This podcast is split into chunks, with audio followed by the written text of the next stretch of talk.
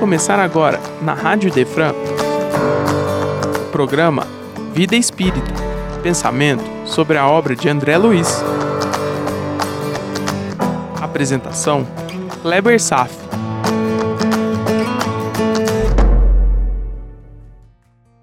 Nosso Lar, capítulo 12 Umbral, parte 1 Hoje vamos aprofundar os estudos sobre a classificação dos espíritos. Já fizemos uma introdução sobre uma classificação básica entre os espíritos de primeira, segunda e terceira ordem. Agora vamos discriminar melhor as várias subclasses apresentadas no Livro dos Espíritos, na sua segunda parte, Mundo Espírita ou Mundo dos Espíritos. Capítulo 1 Escala Espírita. Mas a pergunta é: porque logo no capítulo de hoje de Nosso Lar? O capítulo de hoje não é tanto uma descrição do ambiente do umbral, o purgatório espírita. É muito mais uma avaliação sobre que condições serão necessárias para se estagiar por lá e drenar as toxinas criadas pelas nossas forças mentais. Portanto, um umbral se constitui num ambiente que abrange determinados perfis de espíritos de envergadura inferior. Então, vamos reconhecê-los e ouvir muito a palavra de Allan Kardec. Questão 100. Observações preliminares. A classificação dos espíritos se baseia no grau de adiantamento deles, nas qualidades que já adquiriram e nas imperfeições de que ainda terão de se despojar. Essa classificação não é absoluta. De um grau a outro, a transição é insensível. Dá-se aqui o que se dá com todos os sistemas de classificação científica, que podem ser mais ou menos completos, mais ou menos racionais. Os espíritos, em geral, admitem três categorias principais, três ordens, como já estudamos anteriormente na terceira ordem, na parte inferior da escala, estão os espíritos imperfeitos, que se caracterizam pela predominância da matéria sobre o espírito e pela propensão para o mal. Os da segunda ordem se caracterizam pela predominância do espírito sobre a matéria e pelo desejo do bem. São os bons espíritos. E a primeira ordem, finalmente, abrange os espíritos puros, os que atingiram o grau supremo de perfeição. Agora só resta pôr em relevo, mediante subdivisões em número suficiente, os principais matizes de cada conjunto. Foi o que fizemos com a instrução dos espíritos superiores. Todavia, os espíritos não ficam pertencendo exclusivamente a tal ou tal classe sendo sempre gradual o progresso deles e muitas vezes mais acentuado num sentido do que em outro. Então, pode acontecer que muitos reúnem em si os caracteres de várias categorias, o que seus atos e linguagem tornam possível apreciar-se. Vamos embora iniciar os estudos? Terceira ordem. Espíritos imperfeitos. Questão 101. Caracteres gerais: predominância da matéria sobre o espírito, propensão para o mal, ignorância, orgulho, egoísmo e são todas as paixões que lhes são consequentes. Têm a intuição de Deus, mas não o compreendem. Nem todos são essencialmente maus. Em alguns, há mais leviandade irreflexão e malícia do que verdadeira maldade. Uns não fazem o bem nem o mal, mas pelo simples fato de não fazerem o bem, já denotam a sua inferioridade. Outros, ao contrário, sentem prazer no mal e rejubilam quando se depara uma ocasião de praticá-lo. A inteligência pode achar-se neles aliada à maldade ou à malícia. Seja qual for o grau que tenham alcançado no desenvolvimento intelectual, suas ideias são pouco elevadas e os seus sentimentos são mais ou menos inferiores. Tem conhecimentos restritos das coisas do mundo espírita e o pouco que sabem se confunde com as ideias e preconceitos da vida corporal. Não nos podem dar mais do que noções errôneas e incompletas. Suas comunicações são imperfeitas. Na linguagem que usam, se revela o caráter. Todo espírito que em suas comunicações trai um mau pensamento pode ser classificado na terceira ordem. Então, todo mau pensamento que nos é sugerido vem de um espírito dessa ordem. E eu só faço alerta quanto ao termo sugerido, pois que a sugestão em nossos pensamentos são permanentes e constantes. Está lembrado disso? Seguindo em frente com Kardec. Eles veem a felicidade dos bons e esse espetáculo lhes constitui incessante tormento. É a inveja, né? Porque os faz experimentar todas as angústias que a inveja e o ciúme podem causar. Sofrem verdadeiramente pelos males de que padeceram em vida e pelos que ocasionaram aos outros. E como sofrem por longo tempo, julgam que sofrerão para sempre. Podem compor cinco classes principais. Vamos embora. Questão 102. Décima classe: espíritos impuros. São inclinados ao mal.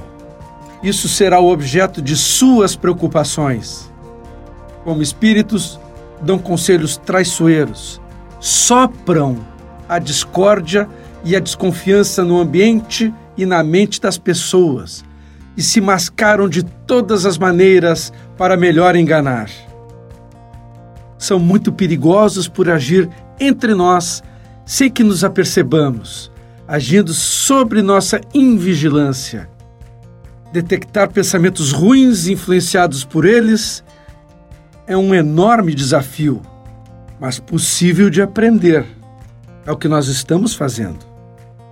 Ligam-se aos homens de caráter bastante fraco para que cedam às suas sugestões, a fim de induzi-los à perdição.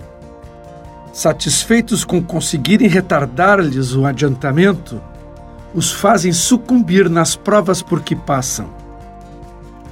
Nas manifestações, os espíritos se dão a conhecer pela linguagem. A trivialidade e a grosseria das expressões neles, como nos homens, é sempre indício de inferioridade moral mas também intelectual.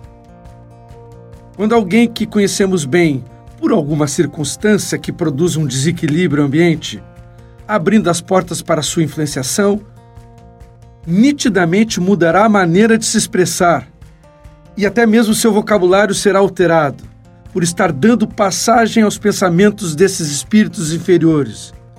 E fique atento porque isso é constante dentro das nossas casas e é fácil de perceber quando uma pessoa, de repente, da sua média, muda suas características. Ali está havendo uma comunicação, porque afinal, todos somos médiums.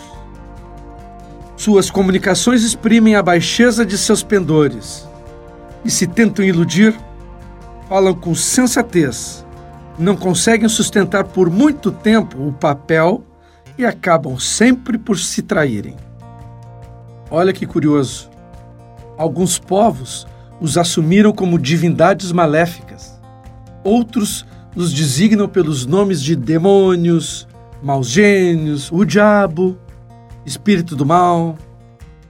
É uma das expressões dos fenômenos mediúnicos que sempre aconteceram na história da humanidade. E o Velho e o Novo Testamento estão recheados desses termos judeus: o diabo, o demônio para designar esses espíritos da décima ordem? Ou você ainda acha que foi Deus que disse a um profeta: Pegue o seu povo, vá lá, invada outro povo e no fio da espada não deixe ninguém vivo, destruam suas casas, queime tudo, estuprem suas mulheres, matem as crianças. Você acha que foi Deus ou que foi um espírito da décima ordem. Quando encarnados, eles se mostram propensos a todos os vícios geradores das paixões vis e degradantes. A sensualidade, crueldade, a traição, a hipocrisia, cobiça, avareza sórdida.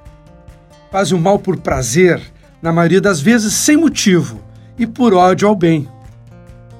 Quase sempre escolhem suas vítimas entre as pessoas honestas. São flagelos da humanidade, pouco importante a categoria social a que pertençam, e o verniz da civilização não os libera da baixeza e ignomínia. Questão 103. Nona classe. Espíritos levianos. São ignorantes, maliciosos, irrefletidos e zombeteiros. Metem-se em tudo, a tudo respondem, sem se incomodarem com a verdade.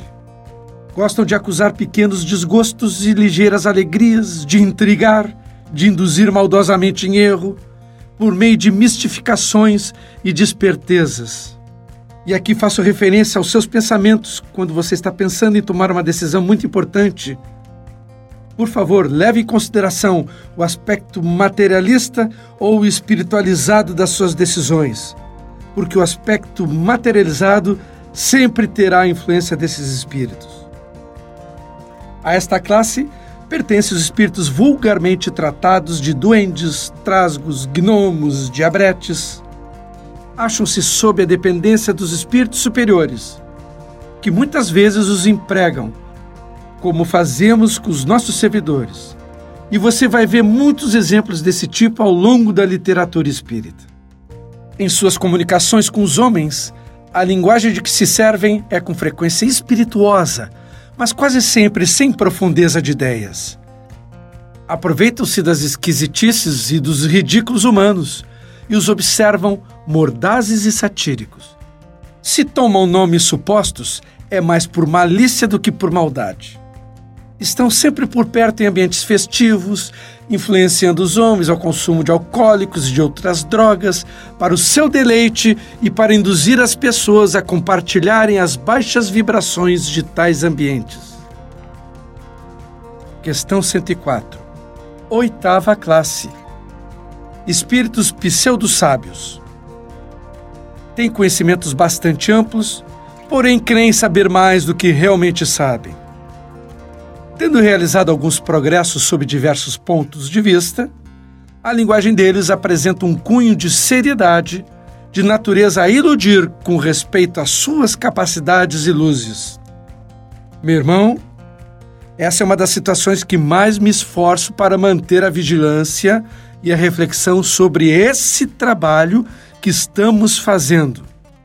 Porque não estou isento dessa influência ou mesmo de não perceber, de me encontrar nesta classe. Vamos em frente. Esses espíritos expressam uma mistura de algumas verdades com erros mais absurdos, nos quais penetram a presunção, o orgulho, o ciúme e a obstinação de que ainda não puderam despir-se. Questão 105. Sétima classe. Espíritos neutros nem bastante bons para fazerem o bem, nem bastante maus para fazer o mal. Lembra da classificação que sugeri no capítulo passado? Os maus, os indiferentes, os sensibilizados, o discípulo e o apóstolo? Esse é o caso dos indiferentes. Pendem tanto para um lado como para o outro e não ultrapassam a condição comum da humanidade, quer no que concerne a moral, quer no que toca à inteligência apegam-se às coisas desse mundo, de cujas grosseiras alegrias sentem saudades. Questão 106. Sexta classe. Espíritos batedores e perturbadores. Esses espíritos, propriamente falando, não formam uma classe distinta pelas suas qualidades pessoais. Podem caber em todas as classes da terceira ordem. Manifestam geralmente a sua presença por efeitos sensíveis e físicos, como pancadas, movimentos e deslocamento anormal de corpos sólidos, agitação do ar, etc., como a gente vê em filmes de terror. afiguram-se mais do que outros presos à matéria. Parecem ser os agentes principais das vicissitudes dos elementos do globo, quer atuem sobre o ar, a água, o fogo, os corpos duros, quer nas entranhas da terra. Preste bem atenção no que está sendo descrito. Estamos falando de espíritos que manipulam a matéria. Veja, reconhece-se que esses fenômenos físicos não derivam de uma causa fortuita ou física, quando denotam um caráter intencional e inteligente. Foi assim que Kardec se envolveu com as mesas girantes. Teremos a oportunidade de aprofundar nesse assunto em outras obras do André Luiz, quando se tratar sobre fenômenos de natureza produzida por espíritos. Por enquanto é válido saber que muitas tempestades e tormentas elétricas não são produzidas pelas forças da natureza, mas podem ser manejadas por espíritos. Você sabia disso? Com um propósito de limpeza magnética de regiões. Mas não vou entrar em detalhes agora, está bem? Todos os espíritos podem produzir tais fenômenos mas as de ordem elevada os deixam de ordinário como atribuições dos subalternos, mais aptos para as coisas materiais do que para as coisas da inteligência. Quando julgam úteis as manifestações desse gênero, lançam mão desses últimos espíritos como seus auxiliares. Particularmente, essa é uma das revelações que mais me causaram impacto. Imagine, um terremoto pode não ser apenas um terremoto, e um dilúvio furacão, tsunami. Os meteorologistas, além de seus conhecimentos científicos, também deveriam levar em conta as possibilidades espirituais do clima. Isso ainda vai acontecer. E não esqueça que a formação do planeta passou pelos projetos de engenharia cósmica sob supervisão direta de Jesus. Não quero assustar as pessoas que são novas no Espiritismo, com essas informações aparentemente absurdas, porque realmente levam tempo e esforço para compreender a lógica dessas revelações. Isso que nem tocamos no tema sobre a vida em outros planetas. Mas está lá, na Revista Espírita, alguns artigos descritivos de como se dá a vida em Júpiter, por exemplo. E basta por hora. Ah, e me lembrei. Não foi Jesus dentro de um barco, em meio à agitação de uma tempestade, que fez cessar o movimento dos mares e que fez cessar os ventos? Interessante, né? Muito bem, aqui encerro essa interessantíssima primeira parte dos estudos sobre a classificação dos espíritos e seus subgrupos. Hoje discriminamos a terceira ordem, subdividida em cinco classes da décima classe até a sexta classe, abrangendo os espíritos impuros. No próximo encontro, vou concluir com as demais. Vamos em frente com o capítulo de hoje. O umbral é uma região que interpenetra a crosta terrestre sem aprofundar-se muito nas regiões da subcrosta e também no fundo do mar e sem ascender muito a outros planos mais sutis de densidade magnética que se estendem para os céus. Todos já estagiamos nessas paradas com 100% de certeza. Olha o que estou dizendo. Pode ter certeza que algumas vezes o umbral já foi o nosso lar. E olha só, estagiamos por pura insistência em cometer os mesmos erros do passado inúmeras vezes. E é muito provável que, para a maioria das pessoas, ainda será uma passagem pelo caminho da transformação. Quando eu digo a maioria, estou dizendo quase todo mundo. Que pena. Para se libertar dessa região, é preciso se libertar do umbral que construímos dentro do coração por não observância das leis de Deus, por acreditarmos que nada vai acontecer conosco. Que se eu pagar por um lugar no céu, estarei garantido. Que ilusão! Não temos a noção real das nossas responsabilidades com Deus. Aliás, mesmo que se acredite em Deus, ainda não o colocamos no centro de nossas vidas. Que pena! Portanto, o primeiro trabalho a ser envidado por nós para sairmos dos atoleiros umbralinos é começar colocando Deus no centro de nossas vidas. Mas não é uma posição à custa de palavras vazias de fraquíssimas convicções. O sentimento de colocar Deus no centro deverá vir do coração, um apelo profundo, um sentimento especial, exatamente da maneira que André Luiz está sentindo. É um esforço para acender as luzes da alma, a partir do trabalho contínuo, consistente, persistente, anos a fio. A propósito, dentro dessa perspectiva, olhe ao seu redor e pergunte se você conhece alguém que vive seus dias dessa forma. Difícil, né? Mas existem. Repetir os mesmos erros é desperdiçar as grandes oportunidades de ouro da vida e levar uma vida vazia de amor e dignidade é lamentável. Muitos ainda retornarão a essas regiões diversas vezes, enquanto insistirem em dar ouvidos ao egoísmo ou a não se consagrar na prática do bem como um modo de vida.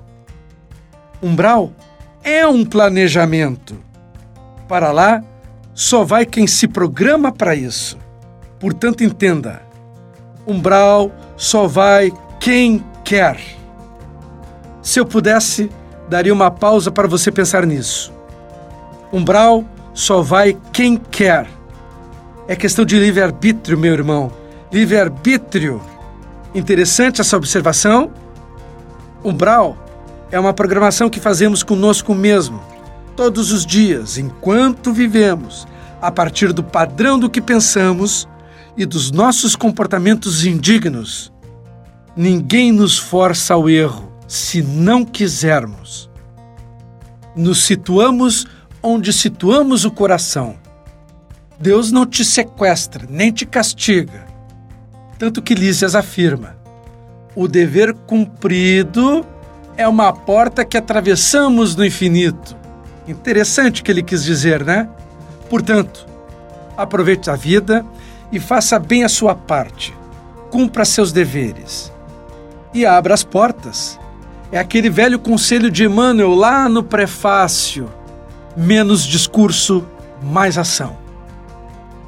Interessante como a frase de Lísias, aproveite a vida, agora está soando de uma forma bem diferente do que como ela é usualmente reconhecida. Agora o aproveite a vida, aos olhos do espírito, traduz um significado bem diferente do aproveite a vida aos olhos dos encarnados. Se entendeu a diferença, fique bastante feliz, porque dentro do coração já brilha um entendimento sobre o sentido espiritual da nossa existência. Uma luz já está acesa. Ainda bem.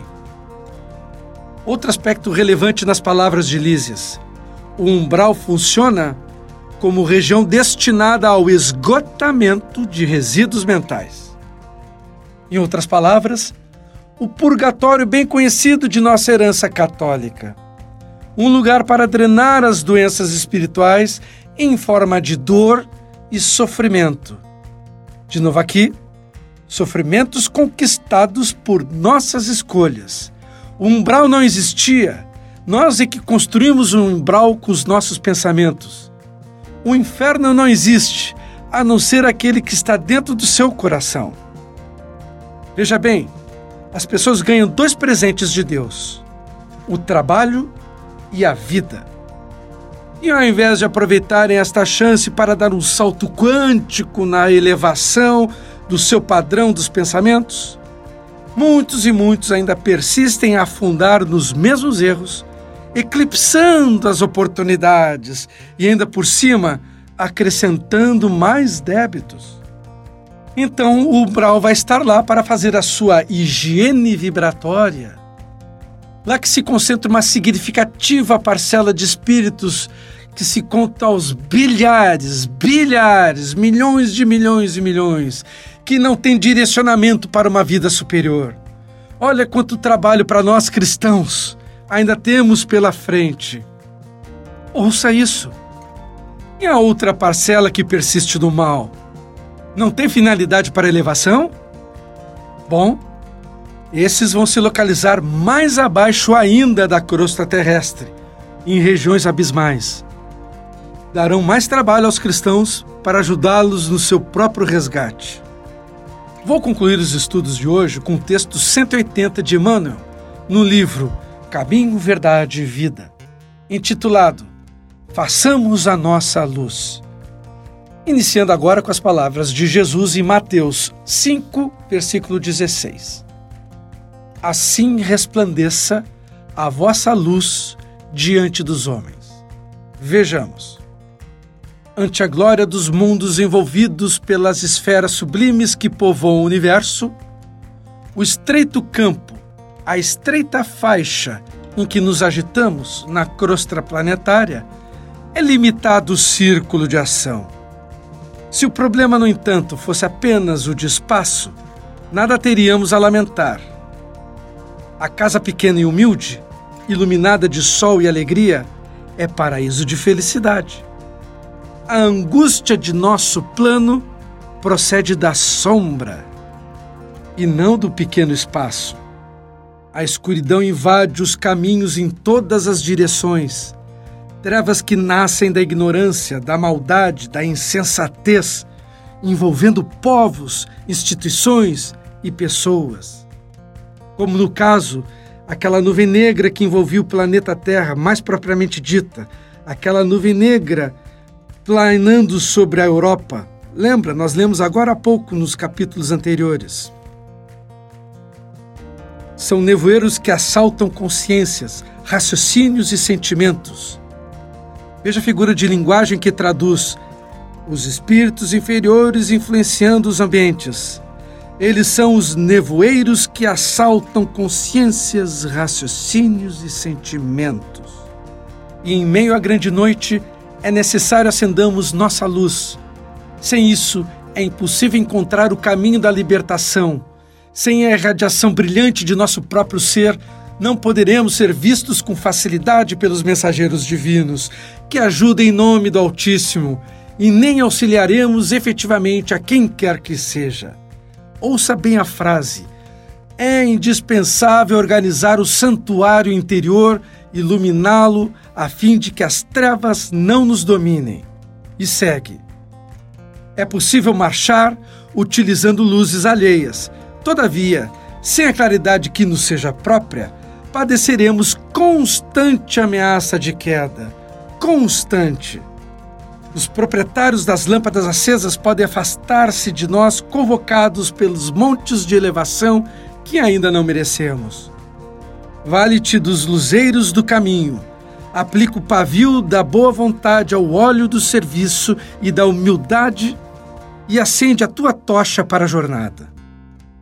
Agradece ao que te ilumina por uma hora, por alguns dias ou por muitos anos, mas não esqueça da tua candeia, se não deseja resvalar nos precipícios da estrada longa, o umbral, por exemplo.